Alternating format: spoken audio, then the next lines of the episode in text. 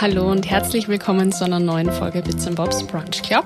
Heute sitze ich mal wieder alleine vom Mikro und das ist voll ungewohnt tatsächlich. Ich finde, das spielt schon ziemlich frei, wenn da wer anderer so auf der, auf der tatsächlichen Sprecherbank sitzt. Ähm, ich habe mir gedacht, ich möchte heute bei meiner Gedanken zum Thema Träume erfüllen mit euch teilen.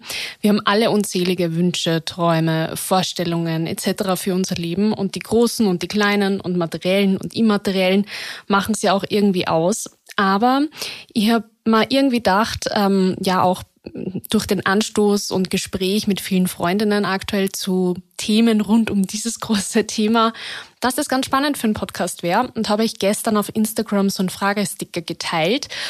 Und da sind ganz, ganz, ganz viele Sachen gekommen. Teilweise auch Sachen, die ich heute gar nicht behandeln kann, weil das wird, glaube ich, den Rahmen sprengen. Ich würde tatsächlich gar nicht so eine lange Folge machen, sondern die Solo-Folgen ja auch immer ein bisschen kurz halten.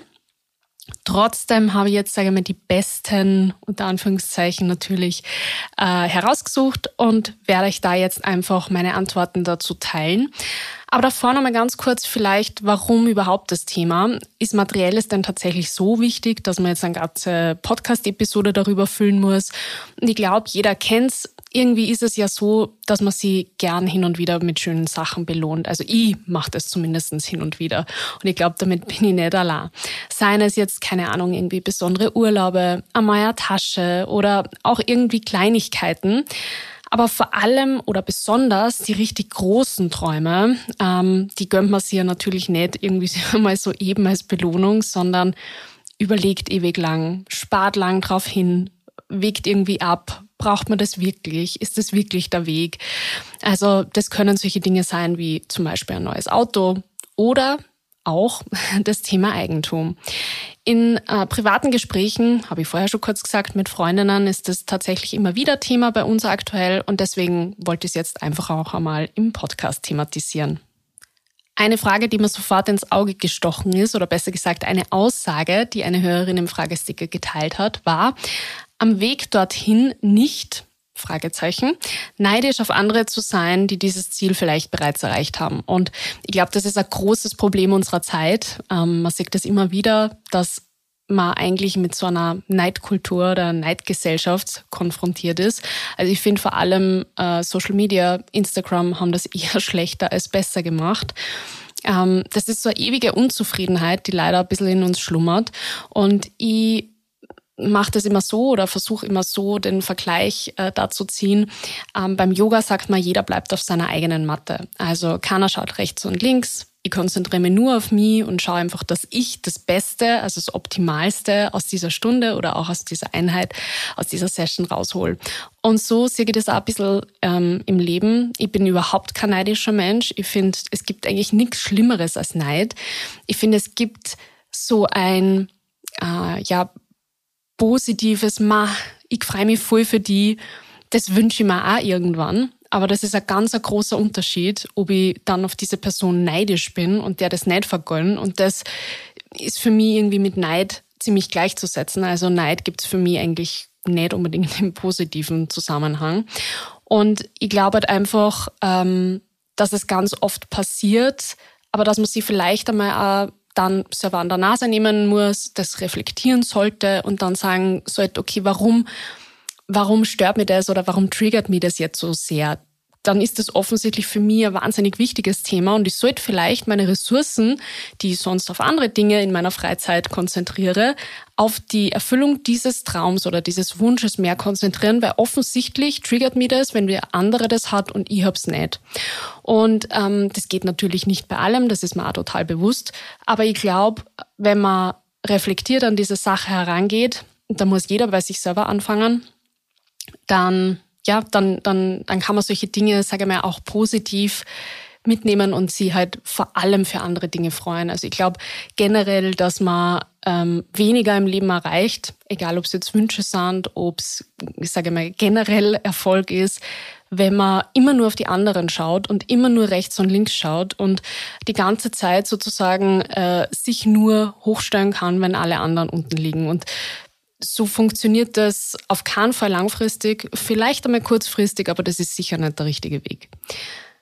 Mir hat auch eine Hörerin gefragt, kommunizierst du deine Wünsche ähm, in dem Zusammenhang?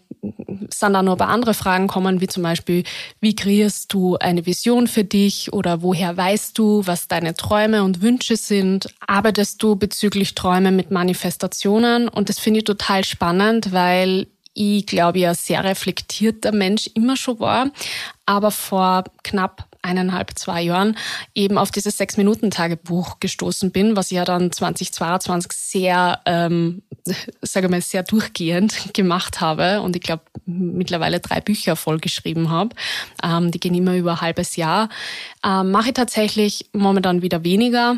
Das kommt ein bisschen so go with the flow. Ich will mir da auch überhaupt in gar nichts reinstressen oder zwingen. Im ersten Jahr habe ich es tatsächlich jeden Tag gemacht und da kommen solche Dinge schon immer auf, weil ich glaube, dass wir durch die ganzen Ablenkungen, die eben so in unserem Leben passieren, oft einmal uns gar nicht so auf uns selber konzentrieren können. Und jetzt soll man natürlich nicht ego-getrieben werden und nur sich auf sich selbst besinnen. Aber ich glaube auch, wenn man selber glücklich ist und wenn man selber ähm, sich Träume und Wünsche erfüllt, dann ist man generell ein besser Companion und dann ist man generell ein besserer Mensch auch in der Gesellschaft und für andere ein besserer Freund, für andere eine bessere Mutter, Schwester, was auch immer. Und ähm, deswegen glaube ich, dass es total wichtig ist, sich Dinge auch diesbezüglich niederzuschreiben. Und das geht für mich so ein bisschen einher auch mit diesem Manifestieren. Ich mache zum Beispiel meine Vision Boards am Anfang des Jahres.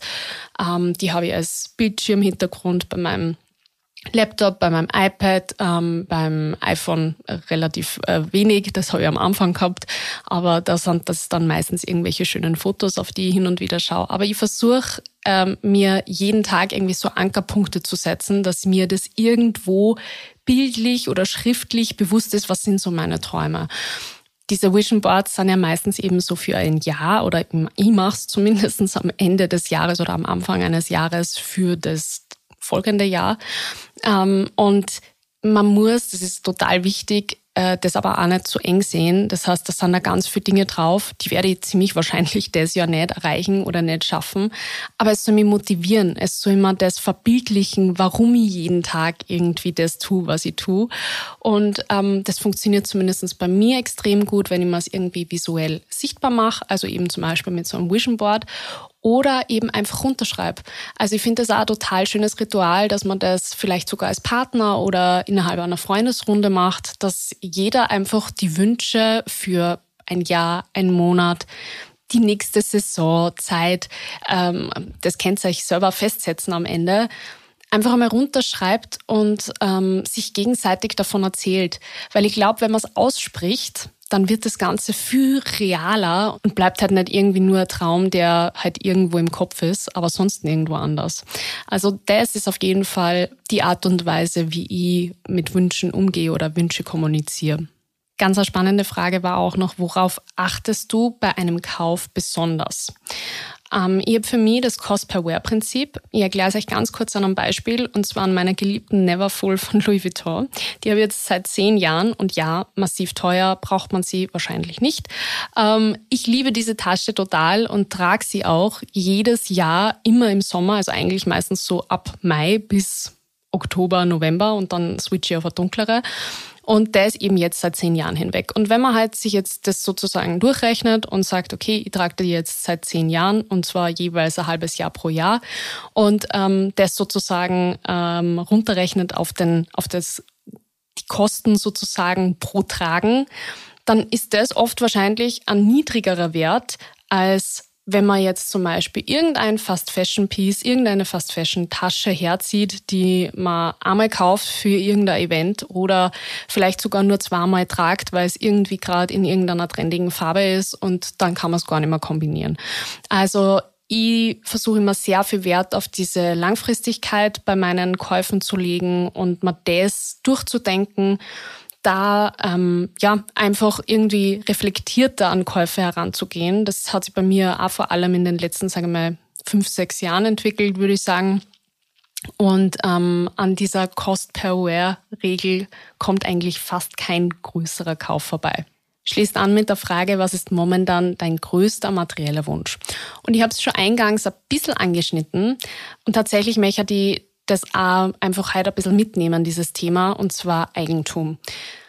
für mich, beziehungsweise meinen Freund und mich natürlich, das ist eine gemeinsame Entscheidung, ist tatsächlich momentan der größte materielle Wunsch, dass wir uns in, sage ich mal, näherer Zukunft ähm, Eigentum leisten können. Das ist natürlich zur aktuellen äh, Situation und Lage gar nicht so leicht und vor allem sich gar nicht so leicht vorzustellen. Ich bin selbst als Kind in einem Haus groß geworden. Ich habe diesen Platz und vor allem auch diesen Raum, dieses Raumgefühl immer extrem geschätzt und schätzt jetzt noch mehr im Erwachsenenalter. Wir wohnen in einer wunderschönen Wohnung, gibt's gar nichts zur Miete, logischerweise noch kurz nachgestellt. Ähm, aber es gibt schon einfach, sage ich mal, da ganz, ganz klar den Wunsch, das in den nächsten Jahren zu unseren Gunsten Richtung Eigentum zu verändern. Und das ist natürlich gar nicht so leicht, sich solche Träume irgendwie A zu realisieren und B aber auch irgendwie so zu visualisieren, dass das irgendwie für dich selber erreichbar bleibt. Ich hoffe, ihr versteht, was ich da meine.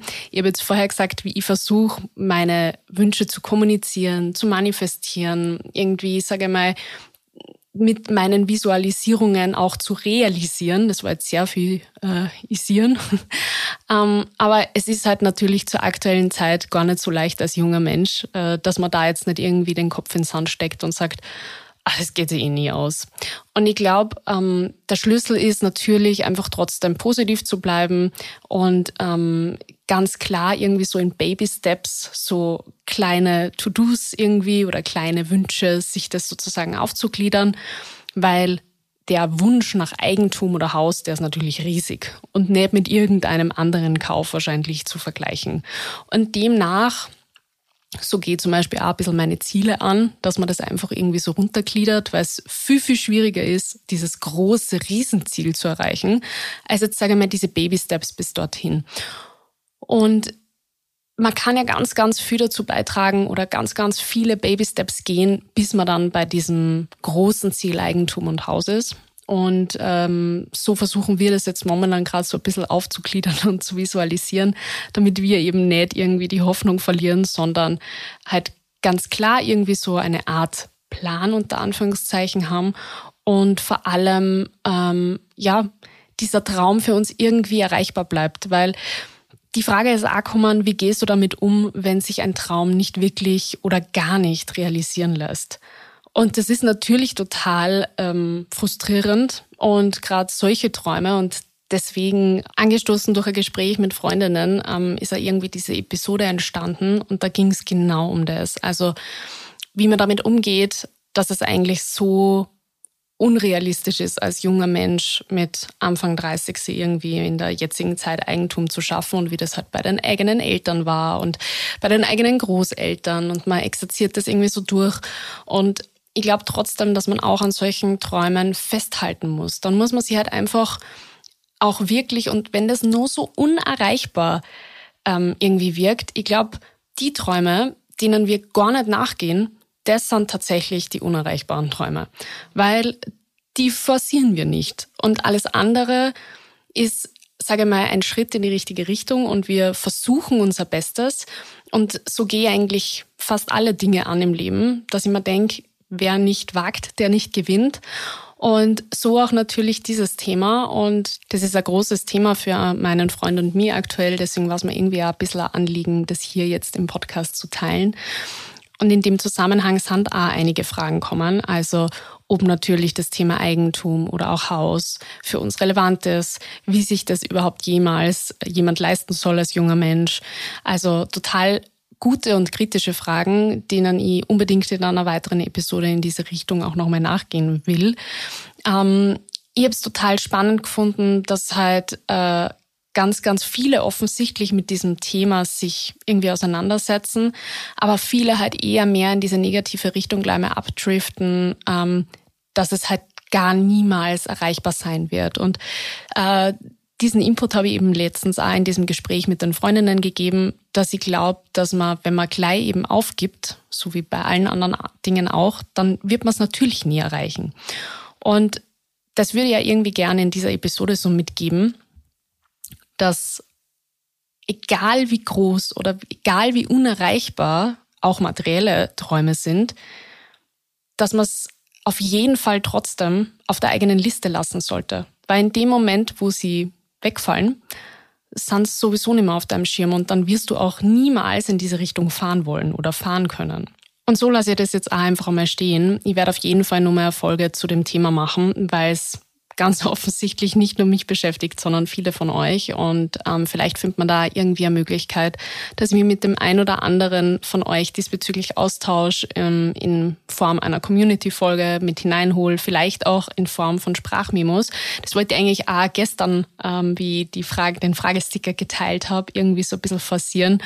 Aber das war, glaube ich, einfach dann zu spontan. Ähm, mit der ein oder anderen Followerin, äh, Hörerin habe ich da eh hin und her geschrieben. Aber für die nächste Folge in, dem, in diese Richtung ist es auf jeden Fall Idee. Was ich im Fragesticker auch gefragt worden bin, ist, was kann man nicht kaufen, was du aber gerne hättest? Und ich glaube, die Antwort ist super pathetisch, aber ist genau das, was ich tatsächlich brauche, was man nicht kaufen kann. Mehr Zeit. Aktuell mehr als seit Ewigkeiten, glaube ich, nicht mehr so ähm, knapp in der Ressource Zeit gewesen. Und das, obwohl es gerade Sommer ist. Aber ich glaube, das ist tatsächlich gefühlt mein halbes Leben schon mein größtes Problem, dass ich halt einfach zu wenig Zeit habe, wie viele Menschen. Und das ja oft auch eine Ausrede ist, wenn man das ein oder andere verschiebt, nicht machen kann. Aber tatsächlich, wenn ich mir irgendwas kaufen könnte, dass es nicht gibt oder dass man nicht kaufen könnte, tatsächlich, ähm, wäre es, glaube ich, ein Pauseknopf, dass man halt einfach hin und wieder kurz durchatmen kann, ähm, Sachen aufarbeiten kann. Aber nicht einmal dafür jetzt primär, sondern einfach wirklich dieses Durchatmen, dieses kurze Mal stehen bleiben und äh, quasi wieder die Richtung finden, Klarheit. Also das war jetzt, glaube ich, bei mir. Eine Frage, die ich noch mit euch teilen möchte, die gekommen ist, ist, bei welchen materiellen Dingen schraubst du deine Schmerzgrenze nach oben? Und ich habe echt lange überlegen müssen bei der Frage, weil ich würde guten Gewissens sagen, bei tatsächlich relativ wenigen bis gar nichts, weil mir ist nichts gekommen, wo ich ähm, da jetzt quasi meine Schmerzgrenze nach oben schraube. Also ich entscheide eigentlich sehr viel nach mein Bauchgefühl und das leitet mich eigentlich relativ richtig. Immer wenn ich mich gegen mein Bauchgefühl und sage mal für irgendwas Rationales entschieden habe, hat es sich dann im Nachhinein als die falsche Entscheidung herausgestellt. Nicht nur im Bereich von Käufen, sondern generell auf mein Leben gedacht. Und damit bin ich eigentlich bisher immer recht gut durchgekommen. Also ich bin schon ein Prinzipienmensch, aber nicht nur, sondern wirklich mehr Bauchgefühl und mehr Intuition. Und ich habe mir gedacht, ich teile in dem Zusammenhang eine Geschichte von vor eigentlich knapp drei Jahren. Ja, war vor drei Jahren, weil ich werde jetzt 28 und es war zu meinem 25. Geburtstag. Und zwar ähm, habe ich mit 20 oder es war sogar 19, habe ich angefangen für Please Don't Judge eine Chanel-Tasche zu sparen. Und das kann jetzt für den einen oder anderen äh, total irre klingen, weil was macht eine 19-Jährige mit einer Chanel-Tasche? Ich habe mir es eh mit 19 nicht leisten können, sondern ich habe halt einfach immer schon einen extremen Hang ähm, zur Mode gehabt und vor allem zeitlose Mode. Und mir hat immer schon die Timeless äh, Flapback von Chanel unglaublich gut gefallen. Wäre wahrscheinlich retrospektiv sogar gescheiter gewesen, ich hätte mir es zu dem Zeitpunkt gekauft, weil mittlerweile ist das nicht nur eine Investition, sondern einfach irre, was man für das zahlt. Ähm, wieder zurück zur Geschichte. Ich habe auf jeden Fall angefangen, ähm, also ich habe immer schon irgendwie Nebenjobs beziehungsweise im Sommer gearbeitet, dann eben die Selbstständigkeit mit 19 gehabt und habe mir immer einen fixen Betrag, das war nicht viel, aber es war halt einfach trotzdem so ein kleiner monatlicher Betrag, auf mein Chanel-Sparkonto online äh, gelegt. Und ähm, habe dann eben das quasi mir so ausgerechnet, dass ich das quasi theoretisch zu meinem 25. Geburtstag zusammen hätte. Und kurz vor meinem 25. Geburtstag hat es tatsächlich bei Chanel eine Preiserhöhung gegeben. Und zwar eine richtig große. Also ich glaube, es waren nicht ganz 20 Prozent. Ich kann ich kann es wirklich nicht mehr sagen. Aber es war trotzdem, also es war auf jeden Fall extrem viel Geld und es war extrem viel mehr, als meine Schmerzgrenze war. Die Schmerzgrenze war das, was die Chanel vorher gekostet hätte, die, das Medium-Modell. Und ähm, dann sind wir da im Store in Wien gestanden und ich habe ewig lang hin und her überlegt. Und dann habe dann hab ich mir echt gedacht, na, das, das war meine Schmerzgrenze. Und das schaffe ich mit meinem Gewissen nicht, das dann, dann ist es das nicht. Und habe mir daraufhin äh, meine geliebte Wallet on Chain, das ist einfach, sage ich mal, das, das ein, ein, kleineres Modell ähm, für all jene, die wahrscheinlich gar nichts damit anfangen können, die äh, vertrauen jetzt nur mit die Augen. Aber was will ich mit der Geschichte sagen?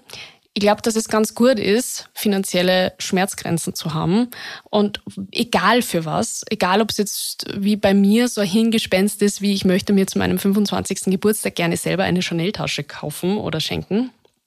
Oder etwas ist, ähm, ja, was man, was man tatsächlich braucht oder was tatsächlich irgendwie auch ähm, abgesehen von modischen Aspekten sinnvoll ist, dass man halt einfach trotzdem da seinen Prinzipien treu bleibt weil ich hätte wahrscheinlich dieses Geld auf jeden Fall so auf der Seite gehabt, dass ich es zahlen hätte können. Also ähm, das war halt nicht das Problem gewesen, aber das war es mir einfach nicht wert. Kosten-Nutzen war für mich zu dem Zeitpunkt schon echt an der obersten Schmerzgrenze. Aber da hätte ich einfach nicht mehr drüber gehen können. Und ich bin voll stolz, dass ich da nicht irgendwie nachgelassen habe, weil ähm, ja, am Ende hat sich dann alles total schön gefügt und ich habe ein paar Jahre später äh, eine total schöne Vintage ähm, Chanel Flatback gefunden, die ich zu einem viel besseren Preis bekommen habe, die nur dazu aus einer viel besseren Qualität von 2003 noch ist. Ähm, ja, und somit Ende gut, alles gut. Ähm, mein modischer Vogel wurde diesbezüglich befriedigt. Ich wollte euch einfach mit der Geschichte so ein bisschen zeigen, dass es sinnvoll ist, auch bei Investments im Sinne von zum Beispiel eben Käufen wie Luxustaschen, Auto ist, finde ich, so ein männliches Ding, einfach Schmerzgrenzen zu haben. Und gerade in Zeiten, wo irgendwie gefühlt jedes Jahr alles um 10 bis 20 Prozent teurer wird, glaube ich, dass es sogar ähm, ja wahrscheinlich relevanter denn je ist, das auch einzuhalten. Was ich auch noch gefragt worden bin und mit dieser Frage möchte ich gern schließen, weil es so toll passt zu meinem anstehenden Urlaub nächste Woche, ist, hast du Traumorte, die du gerne bereisen möchtest? Und das habe ich natürlich. Also ich bin zwar total gerne zu Hause und ich freue mich so sehr oder hoffe so sehr, dass mein Freund und ich uns irgendwann auch den Traum vom Haus irgendwie und unserem wunderschönen Zuhause erfüllen können. Aber natürlich reise ich auch voll gern. Ich komme aber auch total gern wieder zurück. Also ich bin tatsächlich überhaupt kein Weltreisetyp. Das heißt, das war halt gar nicht so mein, mein Wunsch oder mein Traum im Bereich Reisen, sondern bei mir sind es eben eher mehr so Orte wie Australien, die Malediven oder unter meine Top 3 zählt auch zum Beispiel Sizilien. Und dorthin reisen mein Freund und ich nächste Woche. Also genau, heute in einer Woche ähm, sitzen wir jetzt gerade am Flughafen, wenn die Episode rauskommt. Und ich freue mich unglaublich.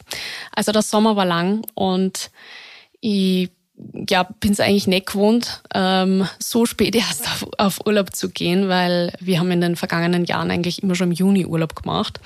Und jetzt äh, bin ich mehr als urlaubsreif und ich freue mich unglaublich, die ersten zwei Septemberwochen auf der italienischen Insel zu verbringen und da auch meinen Reisetraum oder einen meiner Reiseträume auf meiner Bucketlist sozusagen abzuhacken und zu erleben und ähm, alles auf einen wirken zu lassen. Und zum Schluss möchte ich nur mit einem Zitat irgendwie schließen. Die Quelle ist unbekannt, zumindest habe ich keine rausfinden können. Aber ich finde, ähm, bei diesem ganzen materiellen Gequacke die letzten Minuten vielleicht ganz gut, äh, sich auch auf das zu besinnen, was tatsächlich eben wichtig ist im Leben. Und das Zitat lautet folgendermaßen, das, was im Leben bleibt, sind nicht die materiellen Dinge, sondern die Erinnerungen an die Momente, die du erlebt hast und dich glücklich machen. Dein Reichtum findet sich nicht in einem Tresor, er steckt in den Emotionen, in den Momenten und in deiner Seele. Und das trifft natürlich hundertprozentig zu. Und mit dem möchtet ihr jetzt einfach gern diese Episode schließen. Herzlichen Dank fürs Zuhören. Bis zum nächsten Mal in zwei Wochen. Ich bin zurück in zwei Wochen mit einer Community-Folge zum Thema Alopezie. Total spannendes Gespräch. Bis dahin ähm, würde ich mich total freuen, wenn ihr den Podcast bewertet, vielleicht sogar mit Freunden teilt oder auf Social Media. Freue mich natürlich genauso. Ich bedanke mich nochmal fürs Zuhören. Bis ganz bald.